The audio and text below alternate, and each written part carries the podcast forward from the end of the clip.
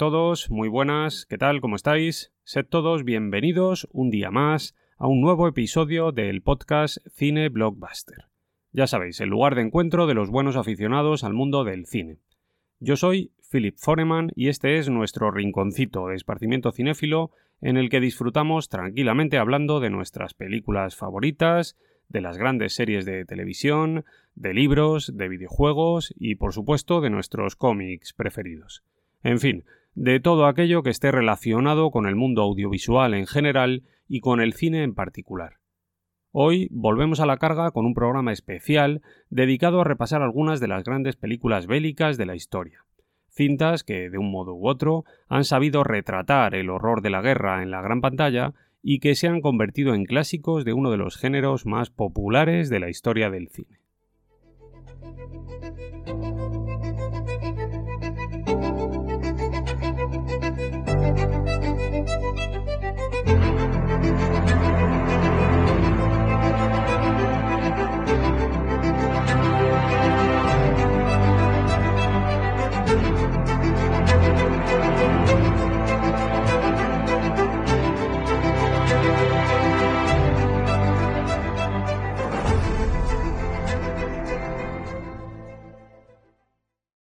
Bien, pues para empezar, me gustaría deciros que tenemos por delante un ratito súper entretenido en el que vamos a repasar algunos de los grandes títulos de la historia del cine. Como os podéis imaginar, algunos de estos títulos son grandes clásicos que forman parte ya del imaginario colectivo y que son considerados como obras maestras inmortales del séptimo arte, mientras que otros, quizás, son menos conocidos y podríamos englobarlos dentro del grupo de películas a reivindicar. En cualquier caso, todos ellos son proyectos cinematográficos extraordinarios, tanto en forma como en fondo, y de todos ellos vamos a extraer algo que les convierte en joyas cinematográficas únicas. Por otra parte, quiero dejar claro ya, desde el principio, que la lista de grandes películas bélicas de la historia es sencillamente imposible de abarcar con un solo programa. La cantidad de películas bélicas de calidad que habría que mencionar es enorme y por tanto me he visto en la obligación de tener que tomar dos decisiones. Por un lado, he tenido que hacer una criba muy pero que muy dolorosa para poder cerrar la lista de títulos que voy a incluir en el episodio de hoy. Una lista que recorre más de 100 años de cine y que incluye un total de 16 películas. Por otro lado, precisamente como consecuencia a todo esto que os acabo de contar, he tomado la decisión de no limitarme a un único programa dedicado a esta temática. En realidad, si decidís acompañarme en esta aventura, dentro de unas semanas publicaré un segundo volumen que incluirá otro buen montón de películas bélicas que hoy me he visto en la obligación de tener que descartar. Pero bueno, eso es algo que llegará más adelante. Ahora os invito a que os pongáis el traje de camuflaje, a que cojáis vuestro fusil y que me acompañéis al campo de batalla en el que vamos a hacer un repaso de algunas de las grandes películas bélicas de la historia del cine. Y para empezar, lo primero que deberíamos hacer es viajar al año 1957, al momento en el que el maestro Stanley Kubrick se puso manos a la obra y nos regaló la primera de las grandes obras maestras del género que he decidido incluir en la lista. En este caso, nada más y nada menos que Senderos de Gloria, un peliculón ambientado en la Primera Guerra Mundial y rodado en blanco y negro que tenía el mítico Kirk Douglas como protagonista y que nos contaba una historia de corte antimilitarista basada en una novela escrita por Humphrey Cobb.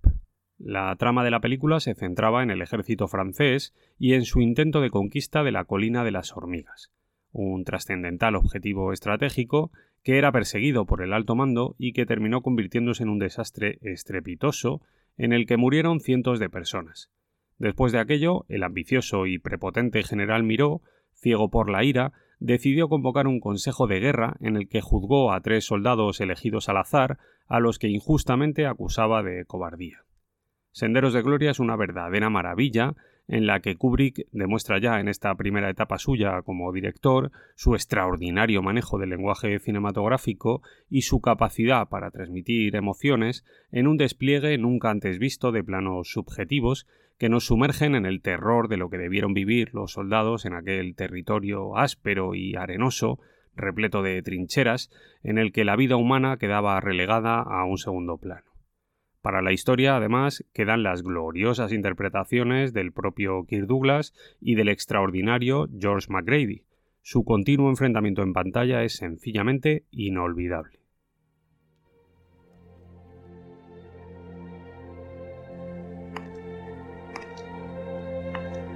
El ataque de ayer por la mañana no manchó el honor de Francia. Y no deshonró en absoluto a los combatientes de esta nación. Sin embargo, esta corte sí que es una deshonra.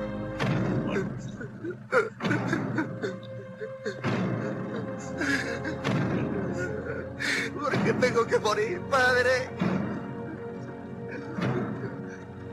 Qué tengo que morir? Yo no hice nada, yo no hice nada. No es la voluntad de Dios. Pero yo luché en el campo de batalla, también luché. Bien, vamos a seguir avanzando en este recorrido por el cine bélico y para hacerlo como es debido vamos a seguir un orden estrictamente cronológico, es decir, estableciendo un orden que viene determinado únicamente por la fecha de estreno de las películas de la lista. Y por tanto, ahora nos vamos a mantener en el año 1957, aunque vamos a dar un pequeño salto geográfico que nos va a trasladar hasta las tierras de Tailandia.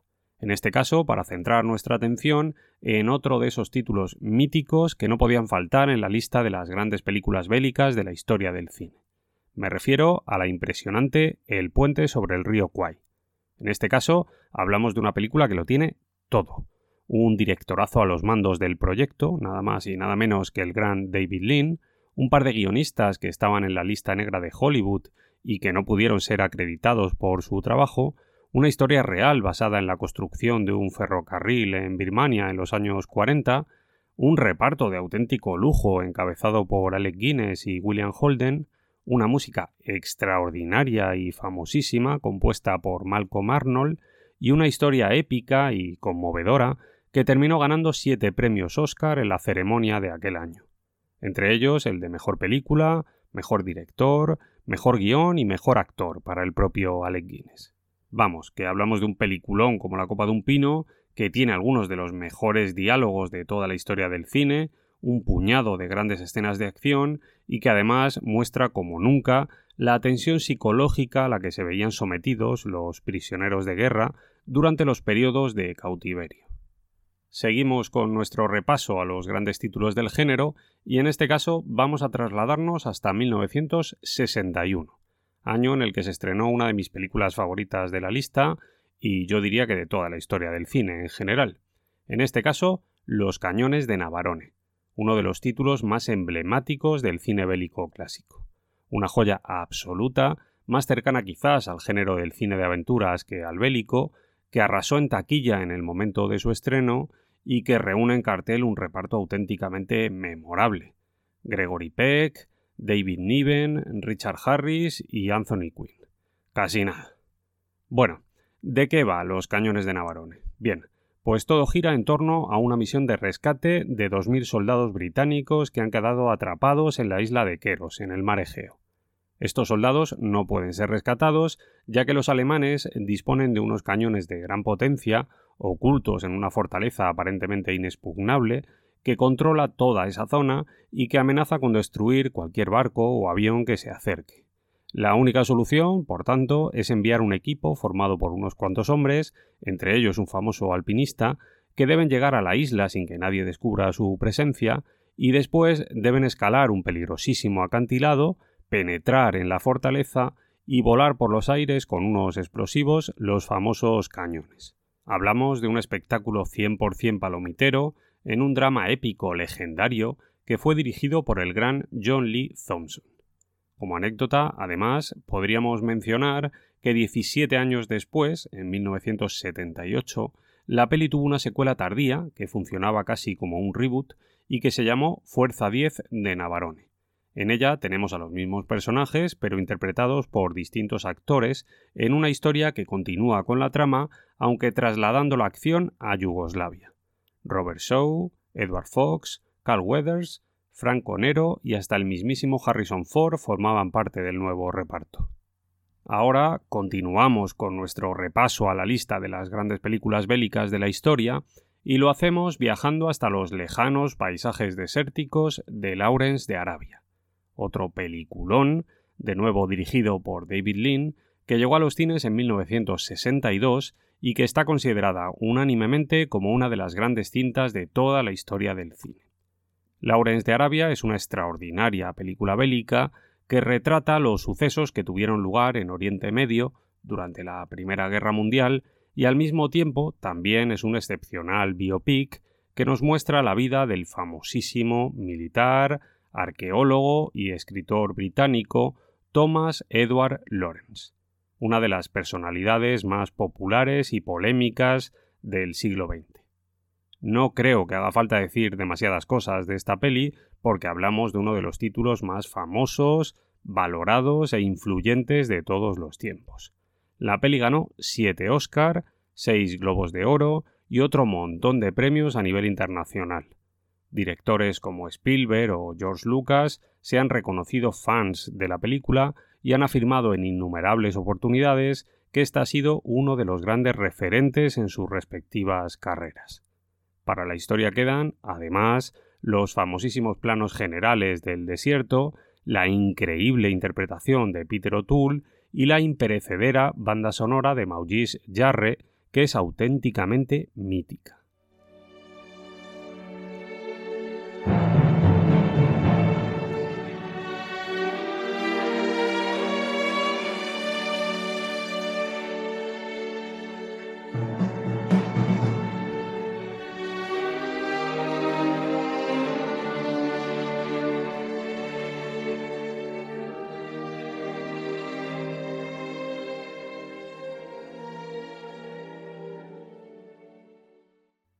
Ahora cerramos el bloque del programa dedicado a repasar los grandes títulos clásicos del género bélico con otra de esas películas míticas que tanto nos gustan.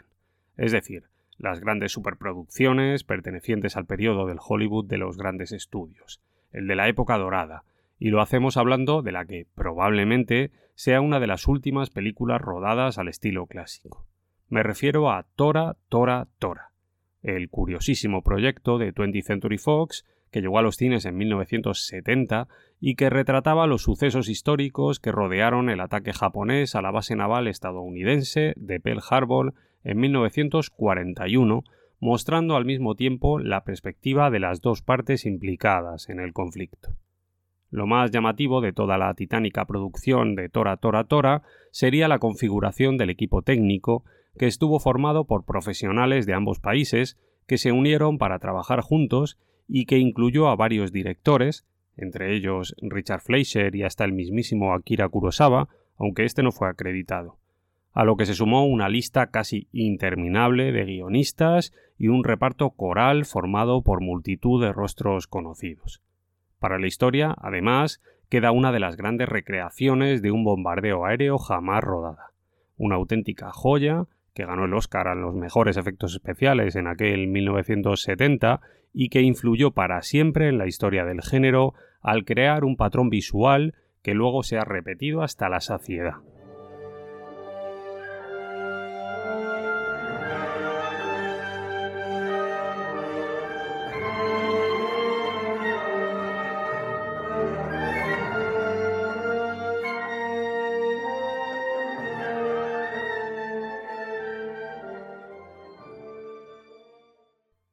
Bueno, pues como os decía antes, ahora dejamos atrás el cine clásico y nos adentramos en el periodo del nuevo Hollywood.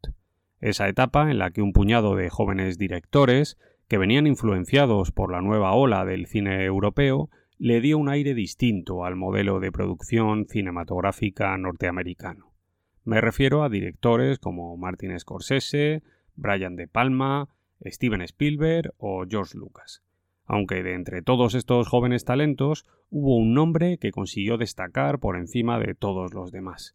Me refiero, por supuesto, al del gran Francis Ford Coppola, el mítico director nacido en Detroit que cambió la historia del cine para siempre con El Padrino en 1972 y que después fue capaz de seguir rodando verdaderas obras maestras durante la década de los 70 con pelis como El Padrino Parte 2, La Conversación y sobre todo la peli que ahora nos ocupa, la extraordinaria Apocalypse Now, que llegó a los cines en 1979.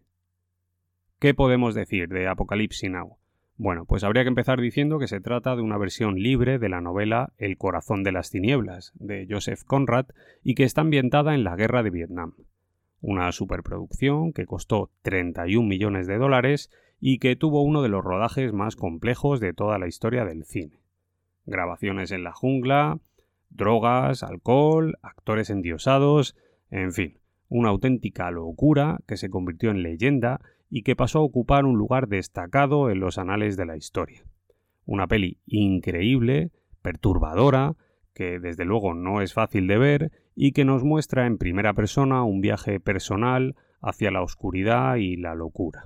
Una obra maestra indiscutible e indispensable. Para el recuerdo quedan las interpretaciones de Martin Sheen, de Marlon Brando, de Robert Duvall o de Dennis Hopper e incluso anécdotas como el breve papel de Harrison Ford, rodado previamente a la escalada a la fama de este hombre gracias a Star Wars, o el despido fulminante de Harvey Keitel al no convencer a Coppola con su labor como protagonista de la peli tras varias semanas de rodaje. En esta misma línea, y también hablando de uno de los directores con más personalidad de todo Hollywood, llegamos hasta el año 1987, momento en el que se estrenó Platoon, la cinta de Oliver Stone. Platoon es otro drama bélico ambientado en Vietnam que retrata de una forma brutal y muy cruda la realidad de la guerra. La trama aborda la llegada de un pelotón de jóvenes soldados a la primera línea de combate y lo hace desde una perspectiva casi autobiográfica, tomando como referencia las propias experiencias de Oliver Stone. Todo impregnado de una gran violencia y de una brutalidad realista que consigue traspasar la pantalla impregnando toda la película a pesar de que ésta contó con un presupuesto de solo 6 millones de dólares. Platoon terminó convirtiéndose en todo un fenómeno social en el momento de su estreno, alcanzando un éxito comercial enorme con 138 millones de dólares de recaudación y además ganó cuatro premios Oscar, entre ellos el de Mejor Película y el de Mejor Director. Por si todo esto fuera poco, además, el reparto es una auténtica maravilla. Charlie Sheen, Tom Berenger, Willem Dafoe, Kevin Dillon, Forrest Whitaker y hasta el mismísimo Johnny Depp. Seguimos avanzando y nuestro viaje a través del campo de batalla nos lleva hasta 1987, año en el que se estrenó la película que cierra la trilogía dedicada a la guerra de Vietnam. En este caso, La chaqueta metálica otro de los grandes títulos del maestro Stanley Kubrick, que por cierto repite en la lista de las grandes películas bélicas tras su trabajo en Senderos de Gloria, de la que hablamos al principio del programa. La chaqueta metálica es otra película excepcional, no hay duda. Una cinta maravillosa, dividida en dos partes, dos partes que además están muy claramente diferenciadas. En la primera mitad, que es una auténtica joya, nos muestra la llegada de un grupo de reclutas al centro de adiestramiento de Parris Island. Allí, el instructor Hartman se encargará de su adiestramiento empleándose con una innecesaria dureza y cebándose con uno de los reclutas en particular, con un chaval al que llama soldado patoso. El tema se le va completamente de las manos y todo termina con un incidente nocturno en la base en la que Patoso pierde el control y monta la de Dios. La segunda parte de la película, sin embargo, es algo menos interesante. La trama se traslada ahora a la primera línea de combate y muestra los sucesos ocurridos durante la batalla de Hue. El retrato que hace Kubrick es poderosísimo en su forma, alejándose de la oscuridad propia de otros títulos bélicos. En lugar de eso, el maestro lo baña todo de luz, en un relato descarnado y crudo, en el que nos muestra de manera muy fría todo el caos que rodea a la guerra. La chaqueta metálica dividió a la crítica en su momento, pero a día de hoy está considerada por muchos como una obra maestra del cine bélico y además fue un potentísimo éxito de taquilla con una recaudación de 120 millones en todo el mundo. No obstante, ahora damos un nuevo salto en el tiempo y esto nos va a trasladar hasta 1998, año en el que el cine sufrió una verdadera conmoción con el estreno de Salvar al Soldado Ryan la peli con la que el amigo Steven Spielberg le mostró al mundo su particular visión sobre la Segunda Guerra Mundial y que se ha terminado convirtiendo en uno de los títulos más memorables y reconocibles de toda la historia del cine. un peliculón como La Copa de un Pino, que supuso un antes y un después en todo lo que tiene que ver con la construcción de imágenes hiperrealistas en el género y que arrasó tanto en taquilla como en su acogida por parte de la crítica. Todo comienza con una escena inicial que forma parte ya del Olimpo en el que se reúnen los grandes momentos de la historia del cine. Una reconstrucción cruda y aterradora de la guerra en la que Spielberg nos muestra el desembarco de Normandía como nunca antes lo habíamos visto. Soldados acribillados a balazos tras la apertura de las compuertas de la lancha, la cámara sumergiéndose en el agua, el protagonista recorriendo en estado de shock la playa de Omaha mientras ve cómo despedazan a sus compañeros, los sonidos secos de las explosiones, los silbidos de las balas, la arena que lo impregna todo, en fin, aquella escena es sencillamente inolvidable y consigue trasladarte como espectador al infierno de la guerra de una manera absolutamente impactante y conmovedora. Después, la historia se traslada a las tierras ocupadas de Francia, donde un equipo de seis hombres recibe la misión de encontrar y llevar de vuelta a casa al soldado Ryan, un joven paracaidista que ha perdido a sus tres hermanos en combate. En definitiva, la película es una auténtica maravilla, con una fotografía impecable del maestro Janusz Kaminski, una banda sonora memorable del eterno John Williams, una puesta en escena maravillosa y un reparto de auténtico lujo con Tom Hanks, Tom Sizemore, Edward Barnes, Matt Damon, Barry Pepper, Giovanni Ribisi, Vin Diesel, Ted Danson, Paul Giamanti y Dennis Farina. Aunque personalmente a mí el que más me interesa es el puñetero Tom Hanks. El tipo nos regala aquí una interpretación que es sencillamente sublime, dándole vida a aquel maestro de escuela, convertido en capitán, que apenas sabe cómo afrontar la responsabilidad que le ha caído sobre los hombros una joya que destaca por derecho propio en una filmografía auténticamente increíble. Salvar al soldado Ryan costó 70 millones y alcanzó una recaudación brutal de 481 millones en todo el mundo. Además, ganó cinco premios Oscar, dos Globos de Oro, dos BAFTA, un César y otro montón de premios a nivel internacional. A nivel personal, además, puedo deciros que esta es la primera película de la lista que tuve la oportunidad de ver en el cine en el momento de su estreno. Y ya os digo que me voló la cabeza.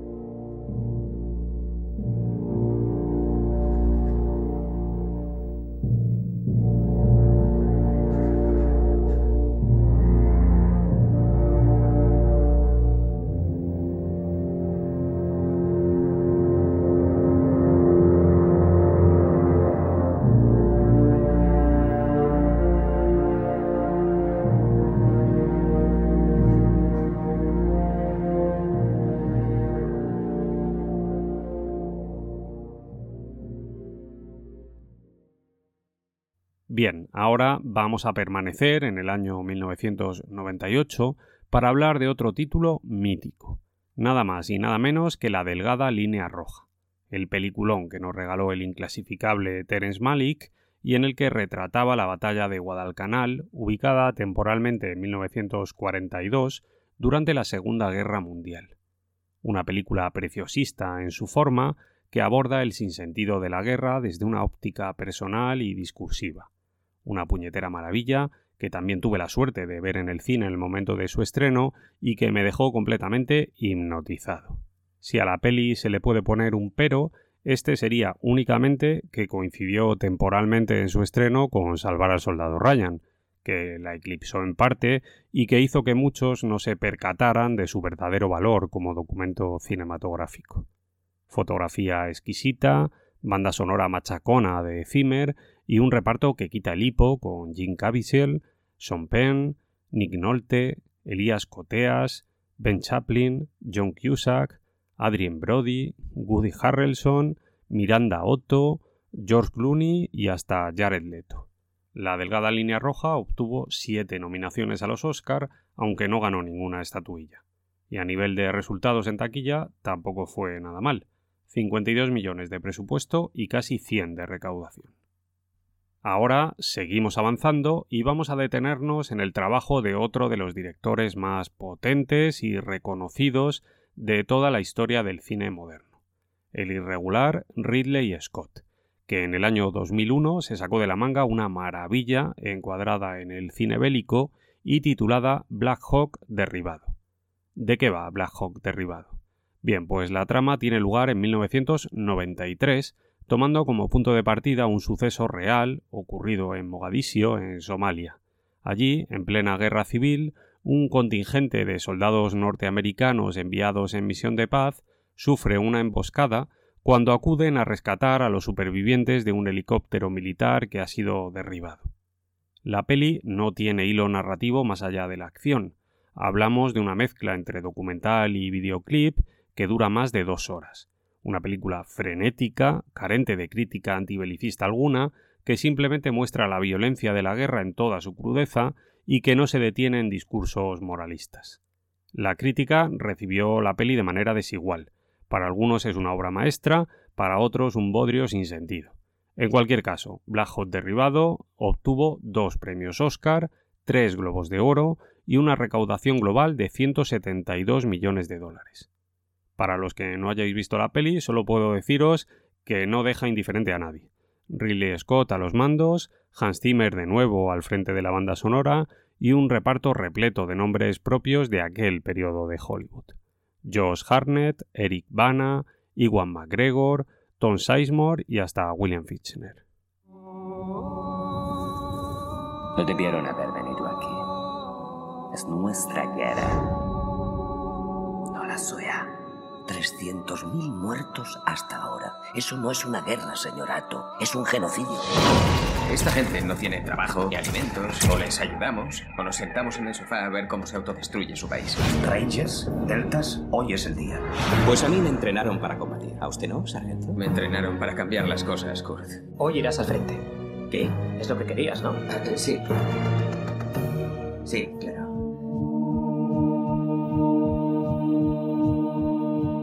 ¿Has disparado contra alguien alguna vez? No, señor. Yo tampoco. Cuando oigamos silbar la primera bala, los políticos se irán directamente a la basura. Hola, cariño, soy yo. ¿Estás ahí? Cógelo si estás ahí. Te quiero,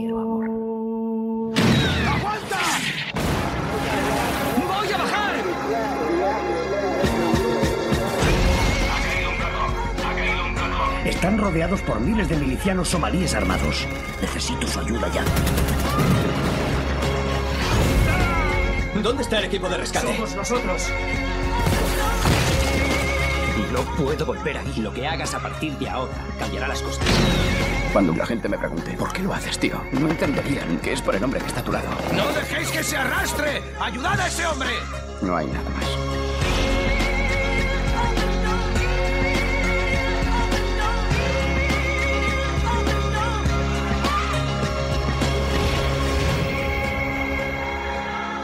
Nadie elige ser héroe. Pero a veces las cosas salen así. Ahora vamos con un título de ese mismo año, de 2001, aunque en este caso con un escenario completamente diferente, la Segunda Guerra Mundial. Frente Oriental, para más señas.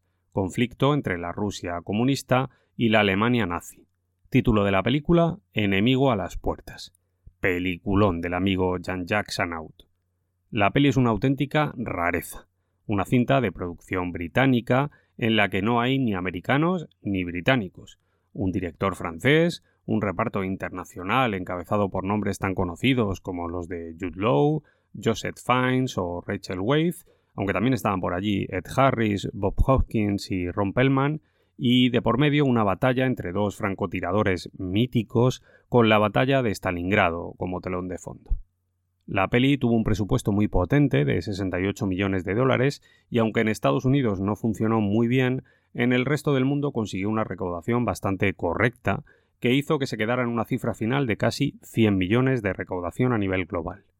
En definitiva, hablamos de una joya absoluta del cine bélico moderno, con una puesta en escena memorable y con un tono y una temática muy alejada de lo que suelen ser las superproducciones hollywoodienses.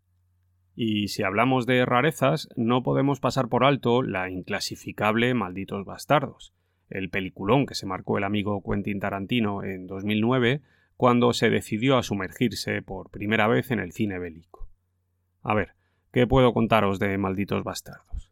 Bueno, pues para empezar, tengo que decir que cuando vi la peli por primera vez en el cine, salí un poco decepcionado.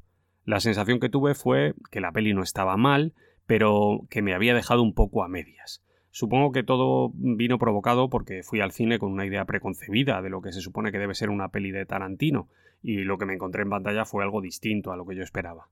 Tal vez por eso al principio no me pareció nada del otro mundo. Sin embargo, tengo que decir que con un segundo visionado las cosas cambiaron drásticamente. De pronto la historia quedó en un segundo plano y descubrí ante mí una película gamberra que se atrevía a satirizar sobre un tema extremadamente peliagudo y que tenía una de las mejores puestas en escena de toda la historia del cine. Una maravilla inverosímil en la que se mezcla la comedia cáustica, la estética western, referencias al cine de serie B y diálogos afilados y psicodélicos. Para el recuerdo queda el excepcional séquito de personajes que pueblan la película, con ese Hans Landa interpretado con maestría por Christoph Waltz como principal exponente, y también las escenas en las que Tarantino demuestra que, más allá de ser un gran escritor y un gran plagiador, es también un extraordinario director.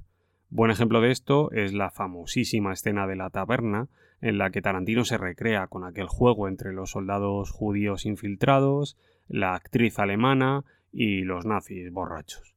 Una joya que por sí sola ya hace que merezca la pena pagar el precio de una entrada para ver en el cine la película.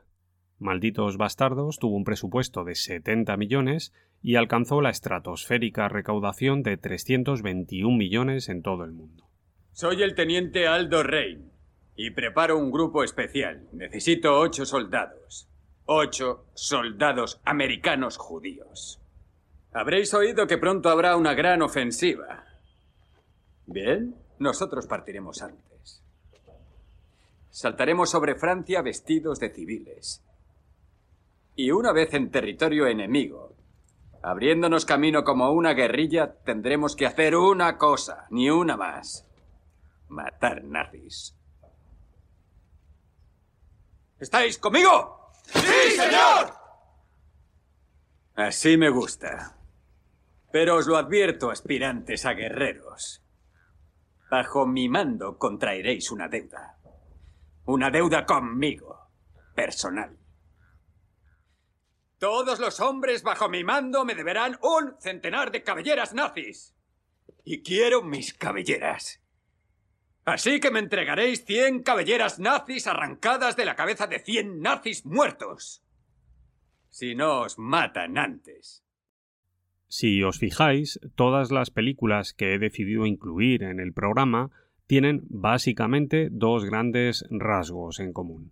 Por un lado son grandísimas películas y por otro lado son cintas que llevan la firma de un gran director que en algún momento ha decidido dejar su impronta en el género haciendo una película bélica, como si fuera algo que todo buen director debiera hacer en algún momento de su carrera al alcanzar cierto estatus. Y esta regla, lógicamente, se mantiene también en el siguiente título del que vamos a hablar ahora. Me refiero a la peli Hasta el último hombre, la cinta dirigida por el gran Mel Gibson en 2016, en la que trasladaba al cine la vida de Desmond II, un joven médico militar que participó en la batalla de Okinawa durante la Segunda Guerra Mundial y que llegó a convertirse en el primer objetor de conciencia en ganar la Medalla de Honor del Congreso de Estados Unidos. La peli es una inesperada y apabullante obra maestra que, si lo piensas, está cargada de contradicciones. La propia esencia pacifista de la película resulta completamente opuesta a la forma que tiene el propio Mel Gibson de entender la vida, y de hecho la propia metodología que emplea el director a la hora de rodar la peli, mediante una narrativa épica, espectacular y salvaje, es precisamente todo lo contrario a lo que representa el protagonista, que por cierto está interpretado magistralmente por Andrew Garfield y que es básicamente un tipo tranquilo. Además, la propia historia real en la que está inspirada la trama solo puede resultar creíble precisamente porque está basada en algo que nosotros, como espectadores, sabemos que, que, de verdad ocurrió en la vida real. Porque si no fuese así, nadie se creería que aquello es posible. La historia es tan loca, tan exageradamente épica, que resulta casi inaceptable para cualquier mente racional. En cualquier caso, hablamos de otro grandísimo éxito de taquilla. Hasta el último hombre costó 40 millones y terminó recaudando 180 millones a nivel mundial, consiguiendo además dos premios Oscar en el apartado técnico.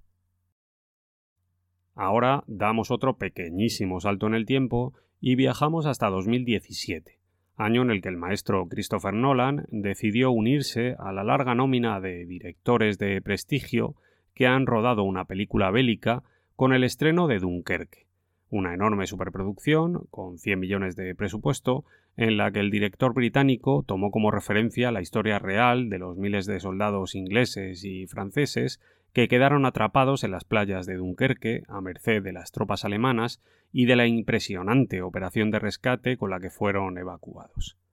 En esta peli hay muchísimas cosas destacables. La fotografía de Hoyte van Hoytema, la banda sonora de Hans Zimmer, el reparto estelar en el que destacan nombres como los de Mark Rylance, Kenneth Branagh, Tom Hardy o Cillian Murphy, la fantástica puesta en escena o las impresionantes escenas de acción. Aquí destacaría las batallas aéreas o el hundimiento del destructor tras el impacto de un torpedo. Sin embargo, si hay algo que a mí, a nivel personal, me llama la atención en la película, es el empeño que tiene el propio Christopher Nolan a la hora de impregnar con su sello personal todos y cada uno de sus proyectos.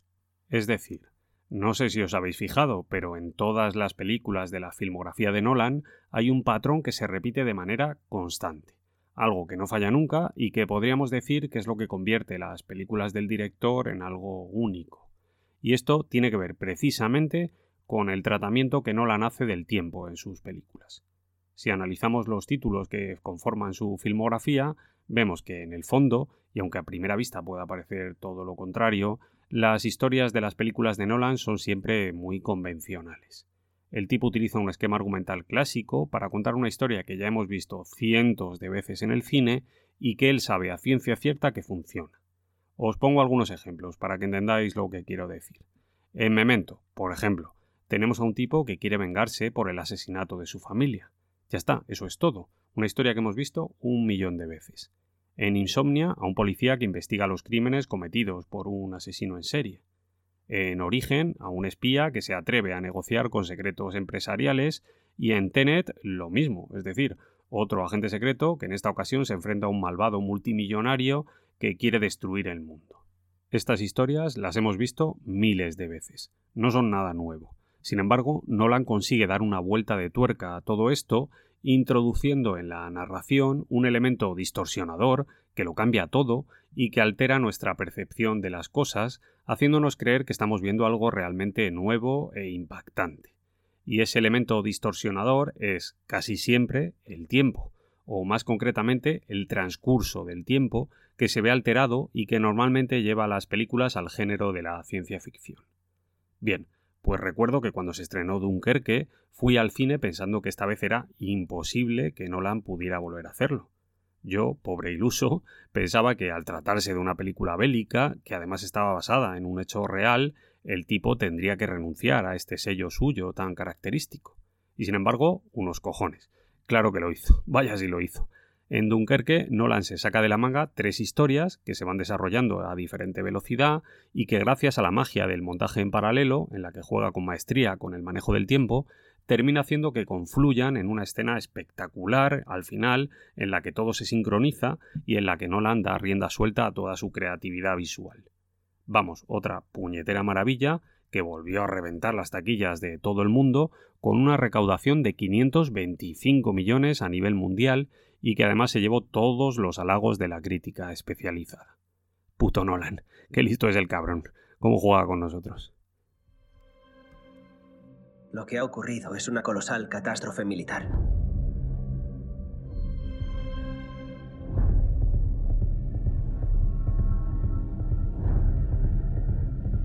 Seguiremos hasta el final. Jamás nos rendiremos.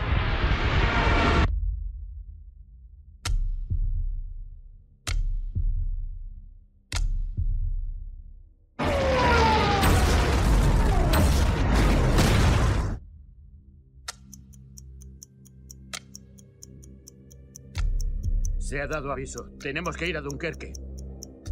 Preparados a popa. ¿Qué estás haciendo? Ya sabes dónde vamos. A la guerra, George. Puedo ser de utilidad, señor. ¡Uno de los nuestros! ¡Me tiene a tiro! Lo tengo a tiro.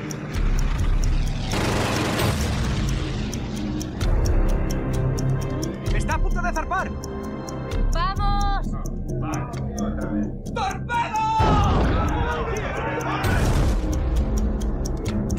Enviar más barcos. Cada hora que pasa nos acorralan más. Han movilizado las embarcaciones civiles. ¿Civiles? Necesitamos destructores. ¿Dónde vamos? A Dunkerque. No podemos volver. Moriríamos. Sois marineros aficionados, no la maldita armada. ¡Deberíais estar en casa! No podemos esconder la cabeza, hijo. Tenemos un trabajo que hacer. ¡De la vuelta! Combatiremos en las playas. Combatiremos en las zonas de desembarco. Jamás nos rendiremos. Jamás nos rendiremos. Jamás nos rendiremos. ¿Dónde demonios está la Fuerza Aérea?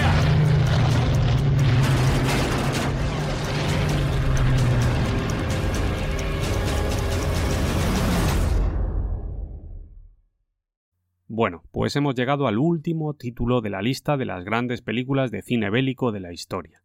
Y en este caso vamos a detenernos un ratito para hablar de la fantástica 1917, la peli ambientada en la Primera Guerra Mundial que fue dirigida por Sam Mendes en 2019.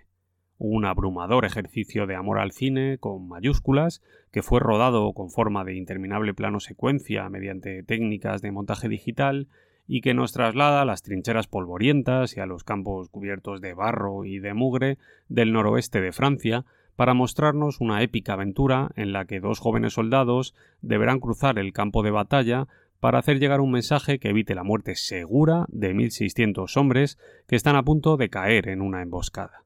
Hablamos de una peli absolutamente cojonuda en la que se conjugan de una manera inesperada el virtuosismo técnico de Méndez en el manejo de la cámara y las emotivas interpretaciones de los dos actores protagonistas. A destacar, además, resulta la impresionante fotografía del maestro Roger Dickens, que realiza aquí uno de los mejores trabajos de su carrera y que con todo merecimiento terminó llevándose el Oscar a casa ese año. En definitiva, 1917 es una experiencia inmersiva brutal, capaz de emocionar por su emotividad y de maravillar por su factura visual y técnica. Por si todo esto fuera poco, además, el reparto es cojonudo, con los jóvenes George McKee y Dean Charles Chapman dándolo todo como protagonistas, y con los veteranos Mark Strong, Richard Madden y Colin Firth aportando su granito de arena en papeles secundarios. La peli terminó ganando tres premios Oscar, dos Globos de Oro y además recaudando la nada despreciable cifra de 394 millones de dólares a nivel mundial.